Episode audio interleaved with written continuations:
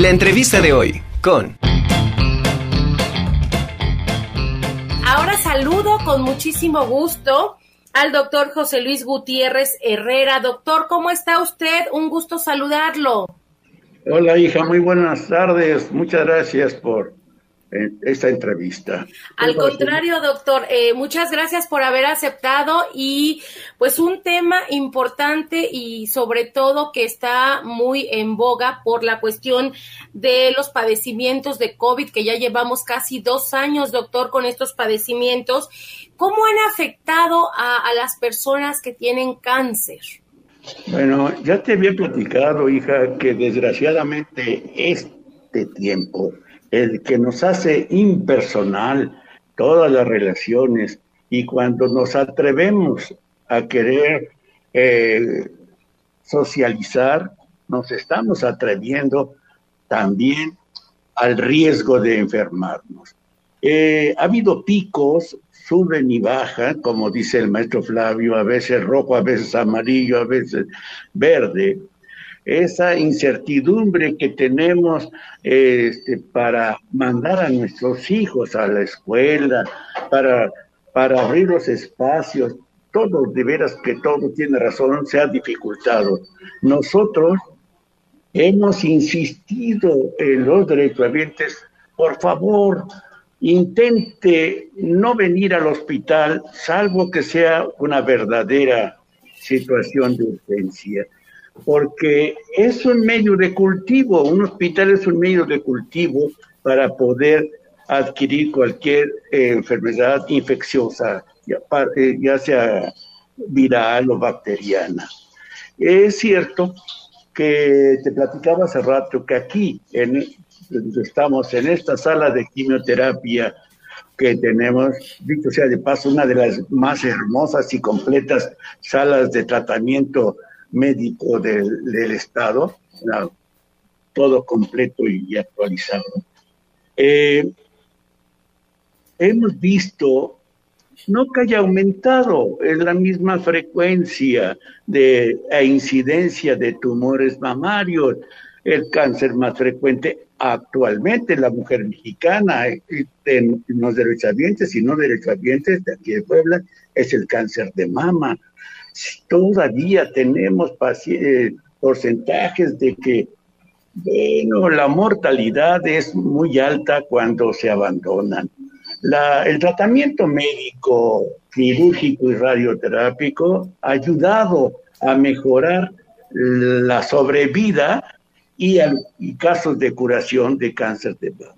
Pero para esto ya desde, bueno, desde el principio de este rectorado se, se inició centros de, detección oportuna de cáncer eh, que tenemos, sobre todo para la mujer, tanto de cuello de la matriz como del, de la mama. Y muy pronto ya estábamos a punto de instalar el centro de detección oportuna y tratamiento gratuito del cáncer de próstata, pero se vino esta desgracia y, y se desconectó el Instituto Nacional de Cancerología, el INCAM, nos ha hecho la sede, somos la subsede del Instituto Nacional de Cancerología acá en el Hospital Universitario. Todo lo que llega allá de Puebla, este, nos lo mandan. Ese tenemos el avar y el apoyo de todo ese grupo eh, de investigación, investigadores y trabajadores.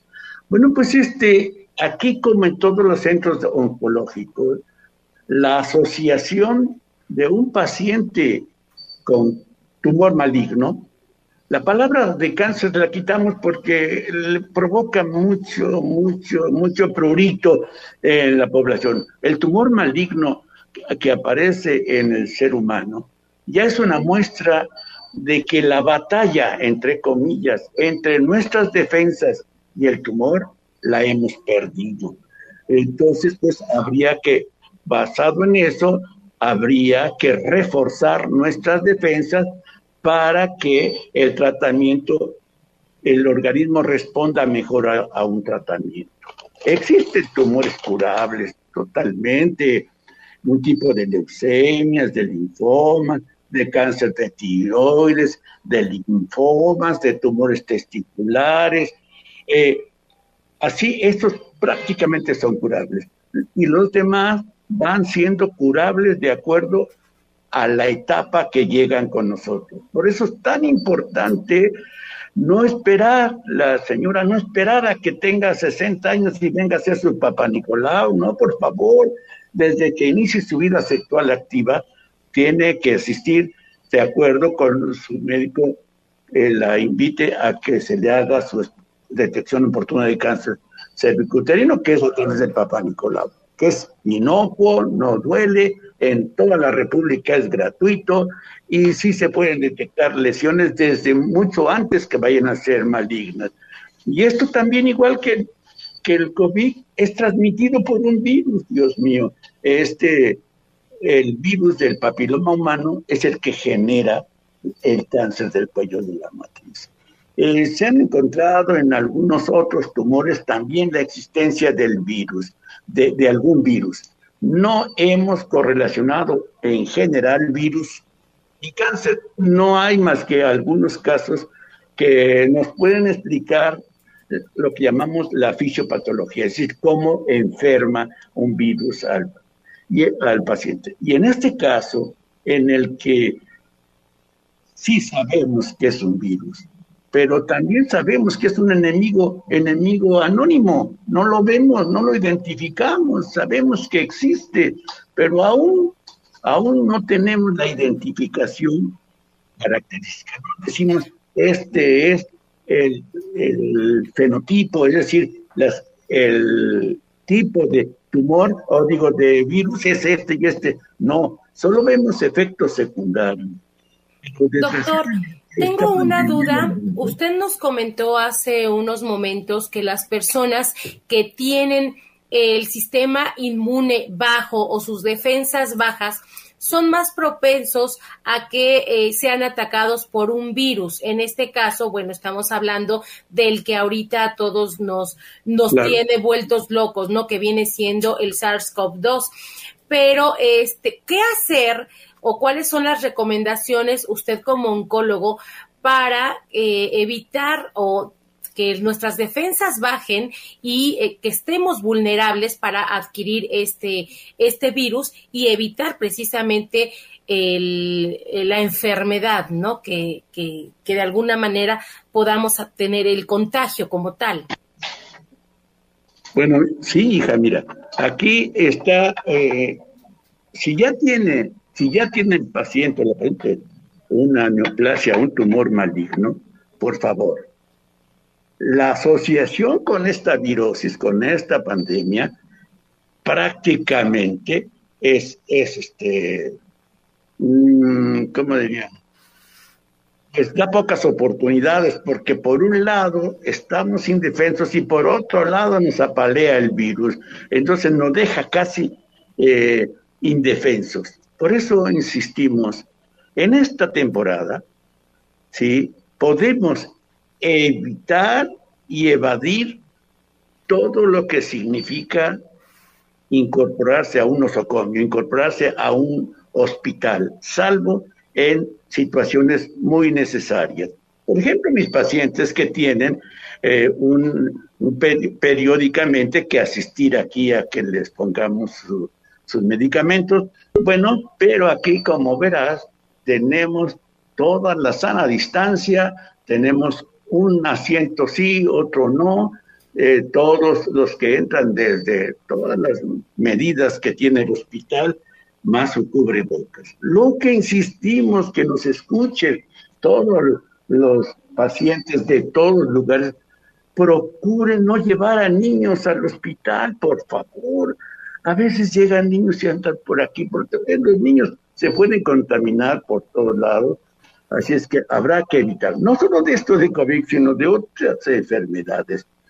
Y sí, pacientes que están inmunodeprimidos, que están débiles, que están sin defensa, con un estornudo lejano y pasen por ahí, o que tomen eh, la manija del coche, del camión, de, eh, y que haya sido contaminado por algún paciente inconscientemente, pues ya se contaminaron. siempre que salgan a un hospital, siempre que salgan a un lugar donde haya un conglomerado humano activo, lleguen a casa, quítense la ropa eh, en su coche, en su casa, tengan ahí en la entrada una bata, quítense la ropa que llevan, pónganse la bata, bañense eh, de lo, lo, más pronto que puedan y lo mismo que este, se saniticen y que siempre estén, estén. Cuando vayan a un supermercado, por favor pónganse guantes desechables y cuando salgan se los quitan. Todo el cubrebocas, ya te había dicho, hemos encontrado infinidad en la calle que tienen el cubre, si es que tienen el cubrebocas, lo tienen como bozal, cubriéndose la boca. Y lo que, y donde se salen y entran los gérmenes es por la nariz. Nosotros hemos hecho muchos estudios en el que tomamos, ponemos, se llaman cajas de Petri, son este, medios de cultivo y en cada respiración salen miles de microbios que, que eso nos obliga a exigir a nuestros estudiantes y residentes que se cubran boca y nariz cuando estemos operando. Esto es ya tradicional. Pues ahora en el otro caso, esta situación de que, bueno, yo creo que es cosa del gobierno, eso de, de que la, la, la, pandemia, ah, son cosas políticas. O hay otros muy religiosos, tengo una paciente que pues secuencialmente les hablo, ¿cómo estás? Como te dice, yo estoy muy bien. Dice, digo, ¿ya te vacunaste? No, porque yo estoy muy bien con Diosito, Él me protege. Digo, ay, pues me lo saludas porque te va a llamar muy pronto. sí. esto no es, uno tiene que protegerse, no solo con la, con el rezo que psicológico o, desde el punto de vista este, de creencia nos ayuda, pero lo que sí debemos hacer es vacunarnos, que es una muestra le digo, si estás muy bien con Diosito, pues escúchalo, dice, ayúdate que yo te ayudaré, pues ayúdate tú para que Él te ayude. Como verás, en esta ensalada de plática, lo que queremos insistir es que la cultura de medicina preventiva, la de lavarse las manos, que eso, este hospital ha tenido premios desde hace muchos años por la cultura del lavado de manos si hay alguna institución que haya sido certificada por el solo lavado de manos, somos nosotros. Porque aquí todos sabemos lavar de manos, no solo el punto social, sino el punto de vista quirúrgico. Eh, nosotros tenemos cero infecciones por transmisión de. Y esto debe ser orgullo para nuestra universidad porque somos vanguardistas de eso y otros tantos programas la lactancia materna, el hospital amigo del niño y de la madre, la detección oportuna de cáncer, la docencia activa y en este caso, en este caso, escasamente hace tres años tuvimos la premiación de, este lavado de manos precisamente por, la, por una gripe que teníamos por ahí contagiosa. Así es que los la entrevista que me haces, hija, te la agradezco y la aprovecho para sugerirles, caray, yo ya no, ya si le exijo me vayan a acusar a los derechos humanos, pero eh, por favor que tengan conciencia todos, no es que a mí no me va a pasar, a ti y a mí y a todo mundo nos puede pasar, somos seres humanos y después andamos preguntando, ¿por qué a mí? ¿Por qué a fulano? Más porque somos medios especiales. ¿Por qué a mí me dio y a ese que es muy malo no le dio? No, no, no. Así no podemos tasar. Primero, el amor empieza por uno mismo. Deben de, quererse. Si no te quieres tú, es muy difícil que te quiera otra gente más que tú, salvo tu abuela. La abuelita sí nos quiere más que nadie. Pero como verás, es cierto, la angustia que nos da es que si tenemos una detección, nos detectaron un tumor maligno y andamos en la calle y que eh, me voy al fútbol y me voy al béisbol y, al, y a oír a, a, ver a un personaje. No, por favor, esto es ser inconsciente, esto es buscar la muerte. ¿eh? Así es que veo como con tanta avidez, ya que abran los estadios, que abran los... Caray, aquí estamos una cosa. abren los negocios, nos vamos a la calle, nos morimos, o como otros dicen, o nos mueren de inanición o de tristeza en la casa. Cuidado, valoren bien, valoren bien, ponderemos cuál es el, el concepto de la vida y la importancia. Yo les sugiero, y te agradezco, insisto, eh, que eso se transmita. Por favor, educación. Hace ya muchísimos años, cuando este hospital nos lo entregó, yo todavía empezaba de médico el licenciado López Mateo, su esposa, la, la, maestra, tenía que ser maestra, Eva Sámano de López Mateos, cuando le preguntaron, maestra, ¿qué, ¿qué sugiere usted para la salud de México? Oye, qué sabias palabras dijo. Dice, México necesita dos dosis de educación y una de medicamentos. ¿Tú qué opinas? Pues yo creo, doctor, que con esa frase nos vamos a quedar, una frase muy acertada y como usted dice, hay que tomar nuestras precauciones, hay que usar el cubrebocas, pero bien colocado para que en, efecto nos, nos cuide, nos proteja, porque tomemos en cuenta que este virus, como usted lo, bien lo comenta, entra por la nariz. Entonces, no importa que tengamos una enfermedad o que no la tengamos, en el caso de los los enfermos que tienen el, el tumor maligno, pues igual, este, no está por demás eh, poner más atención en los cuidados de lavarse también las manos, como usted lo, lo dijo. Y pues yo le quiero agradecer por estas recomendaciones, doctor, y seguiremos en contacto con usted próximamente para que nos vaya eh, pues platicando y actualizando de todos estos temas, cómo se van dando. Y aparte también vamos a tener pendiente eh, la un bueno no vamos a adelantar para no este no quemar la información pero próximamente una sorpresa que usted nos, nos, nos va a dar doctor. Le agradezco le agradezco de verdad su participación. Yo también hija quisiera aprovechar que oí al doctor al maestro Flavio para que desgraciadamente con esta temporada no pude editar mi libro ahí en la web sin embargo, te decía que a veces en otra ocasión tenemos la oportunidad de presentar este último libro. Son 11 libros, de los cuales todos me ha apoyado la UAP. Este, este último no, me acerqué.